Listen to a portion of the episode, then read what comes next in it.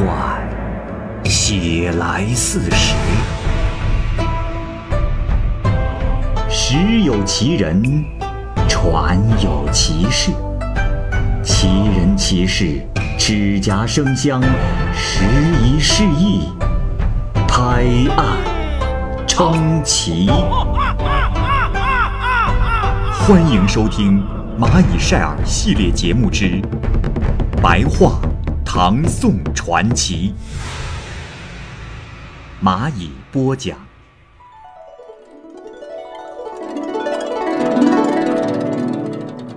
刘元炯，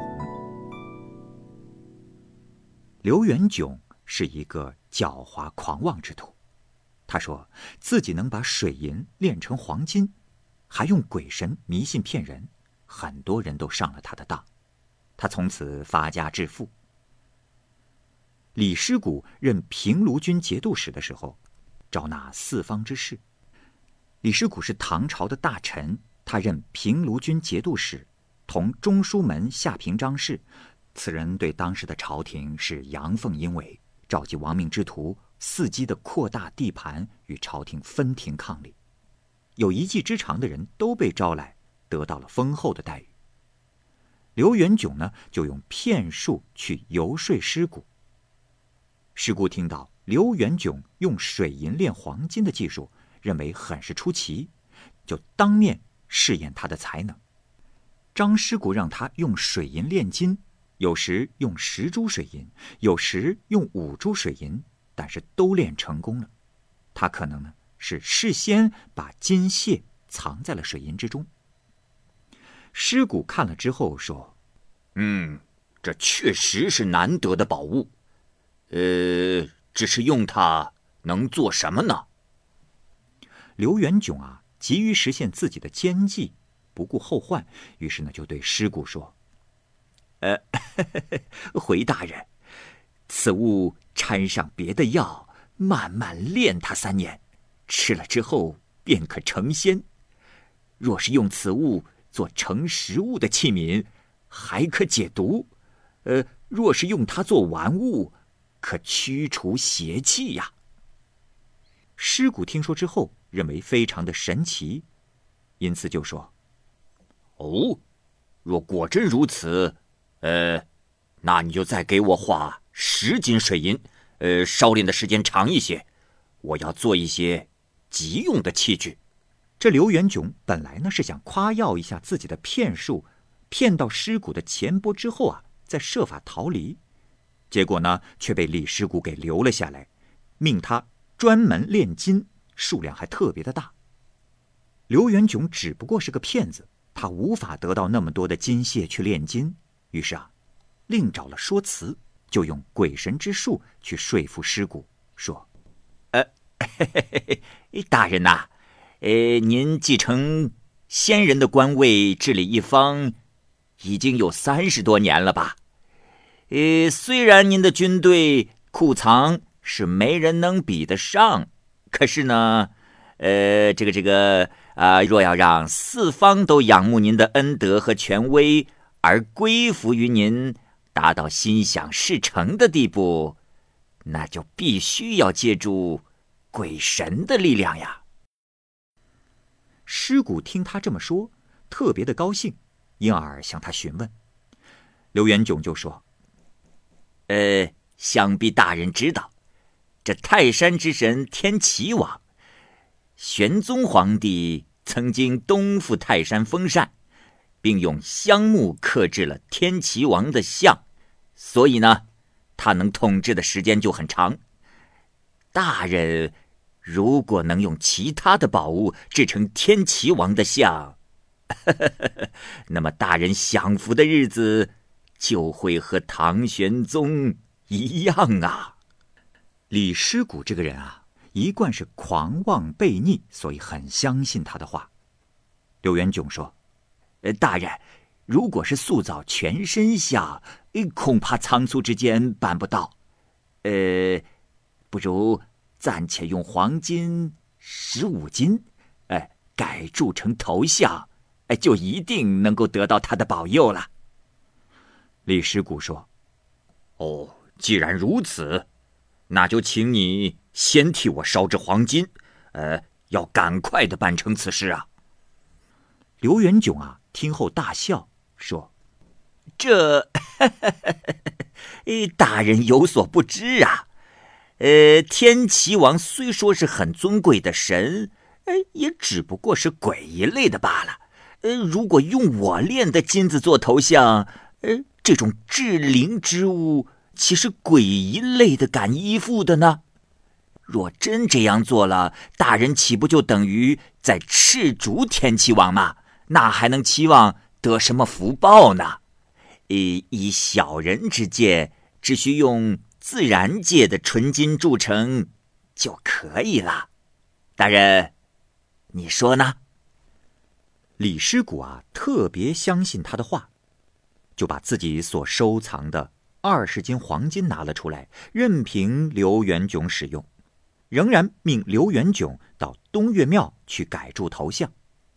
刘元炯呢，就用铅锡等杂物在外面铸成了头像，然后把李师古给他的真金带了回来，谎称是炼出的真金，替李师古做成了饮食器具。全部都办理完了，李师古就更加的敬重他，待他如长兄一般，宝石、绢帛、交姬、美妾、房舍、钱财等都供给的特别优厚。第二年，李师古啊，有一天正在宴请部下的官吏将领，忽然有厨师从厨房里径直走到了酒席宴前见李师古。在宴会之上，此人跳起一丈多高，立在空中，大骂说：“我是五岳之神，是何种盗贼，残害了我身体的本质？我到天上向玉帝告状，过了一年才回来。”回来一看，我的铠甲、武器、兵马以及府中贮藏的财物，都被黄石公夺去了。然后又是大骂，又是向上跳跃，跳了好几丈高，很长时间才落到了地上。李师古呢，命人把他拉走。那个厨师啊，一点感觉也没有，就像是喝醉了酒一样，昏昏沉沉的过了好几天。李师古呢？就让画匠绘画，扎制成兵车、战士、武器、铠甲、旌旗等，及纸钱、绢帛几十车，拉到了泰山去焚烧了。就是到这个时候，他也没有察觉到刘元炯的奸诈。等到他回过神来，想追问一下原因之时，自己突然生了恶疮，没过几天，脑袋就溃烂而死了。后来，他的弟弟李师道接替了他的职务，统治平卢，就令判官李文慧、于藻等人把刘元炯捉拿归案。刘元炯无话可说，就被杀头示众于街头。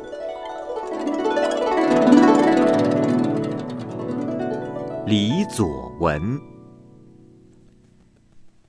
在南阳郡临湍县的北部边界一带。秘书郎袁策、襄阳郡属吏王谦都有田庄别墅。唐文宗大和六年，有个旅游的客人李左文，在两个庄上吃住。李左文是个擅长琴棋书画的人，他很受袁策、王谦的喜爱。这天傍晚，李左文将要住到袁策的田庄上去，仆人呢已经抱着被褥先行了。李左文一个人上路，走了一二里路的时候，就忽然刮起了一阵阴风，天气骤然变冷。冷风啊，吹起的尘埃是弄得天昏地暗。不一会儿，黑夜就降临了。李左文骑的是一匹烈马，他单独行走，不久就迷了路了。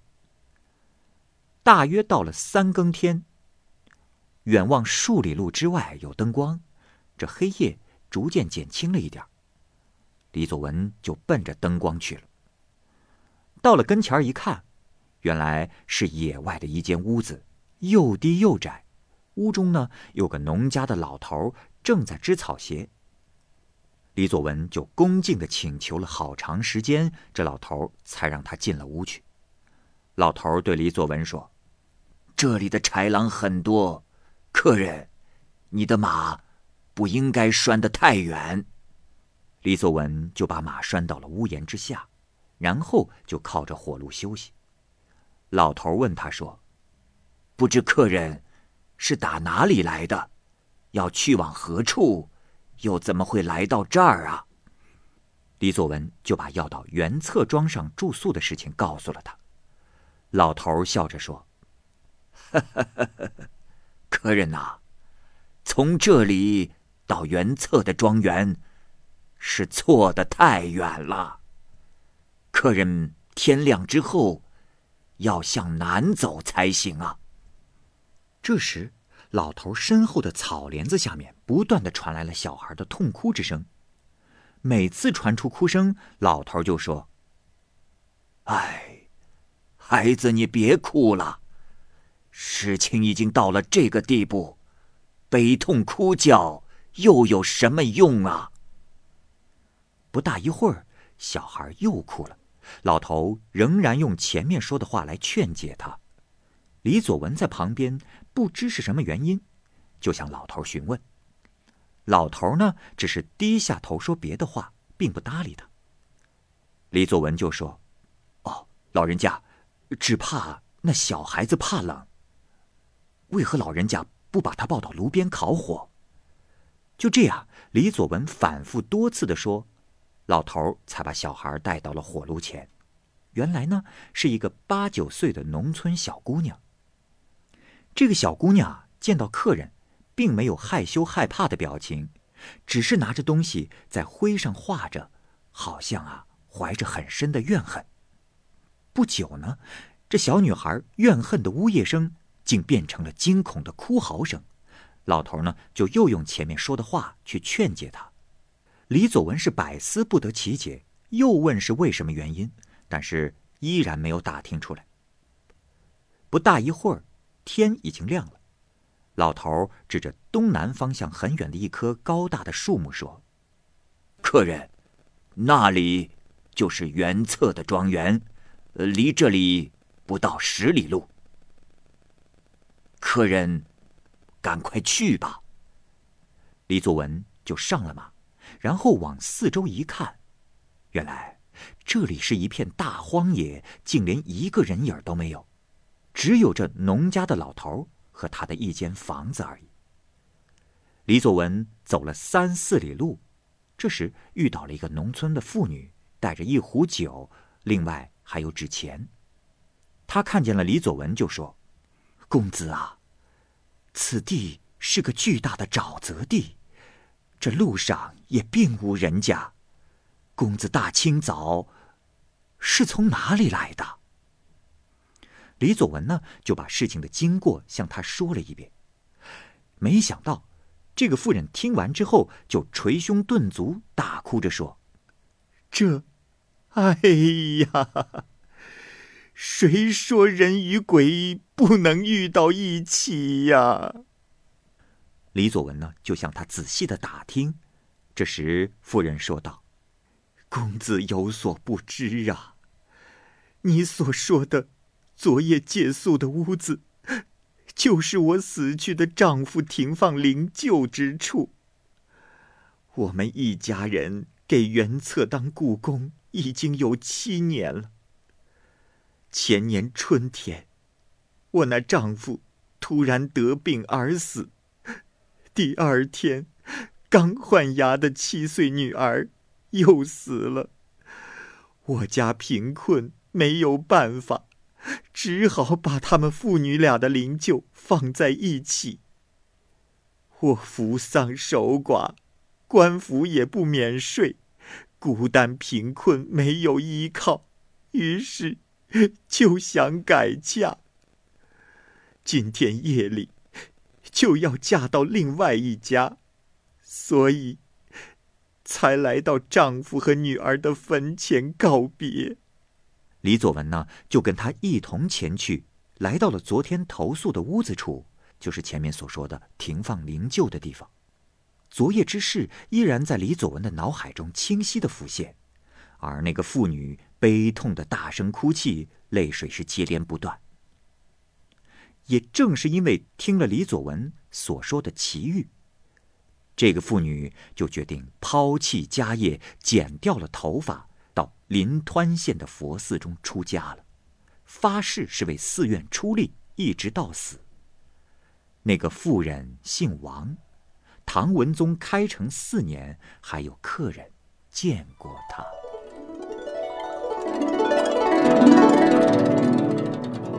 蔡少霞，蔡少霞是陈留县人，性格恬静温和，从小信奉道教。他早年明经科及第，选授齐州参军。这里解释一下，明经科科举考试当中的一种，主要考试的范围呢是儒家经典学说。任职期满之后呢，漂泊在浙江一带，过了好久。重新受兖州泗水县城，于是呢，他就在县城东边二十里处买山建房，打算在这里终老一生。住在深山偏僻之处啊，可以俯览龟山猛山，还有溪水山石云霞，这景物都十分的美丽。蔡少侠早就断绝了世俗的拖累。这里的环境和他早年学到的志向是尤为的和谐。偶然的有一天，他沿着溪流单独前行，忽然就遇到了一片美好的树荫，就停下来小憩。这时神思困倦，不知不觉就睡着了。在梦中啊，被一个穿着短衣、戴着鹿皮头巾的人给召去，他呢就跟随着此人走了很远，到达了一座城郭。那里，蓝天空阔，日光明亮，人们穿着整齐洁净，花卉鲜艳，树木繁盛。蔡少侠举目观看，抬脚行走，不由得有点惶恐不安。后来，被那个人引导向前，经过大门、厅堂，楼宇建得深邃莫测。远远的呀，就在深邃的庭院中看到了一位美人在窗下站立。蔡少侠上前施礼拜见，美人对他说：“大人，可怜您虔诚之心，今日应兼任一件事情。”蔡少侠不知道说的这是什么意思。这时又被戴鹿皮头巾的人领到了东廊下，停在了一块石碑的旁边。他对蔡少侠说：“大人，召您来书写这块石碑。”祝贺您遇到了良机呀！蔡少侠呢，一向对书法并不精工，就极力推辞。而戴鹿皮头巾的人说：“哎，大人，只是按文字抄录，这又为何拒绝呀？”不一会儿啊，就有两个仙童从北而来，一个手里捧着象牙装饰的箱子，里面呢有两幅在紫绢上写的文书。另一个带着笔和砚台，就都交给了蔡少侠。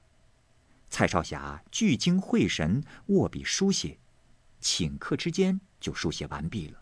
然后仔细的阅读了一遍，已经熟记在心中了。这篇文章的题目啊，叫做《苍龙溪新功名》，是紫阳真人山玄清所撰。蔡少侠正待要重新看一遍的时候。就被戴鹿皮头巾的人催促着，立刻返回来。就在此时，蔡少侠在林间突然醒了过来，他恍然大悟，赶紧拿起纸笔，将之前的文章抄录下来。从此以后，兖州、豫州的好奇之人大多来拜见蔡少侠，都会访问这件事情。还有位郑环谷为蔡少侠立了传。况且，蔡少侠是一位年老的笑脸，因此这件事情是不会虚假的。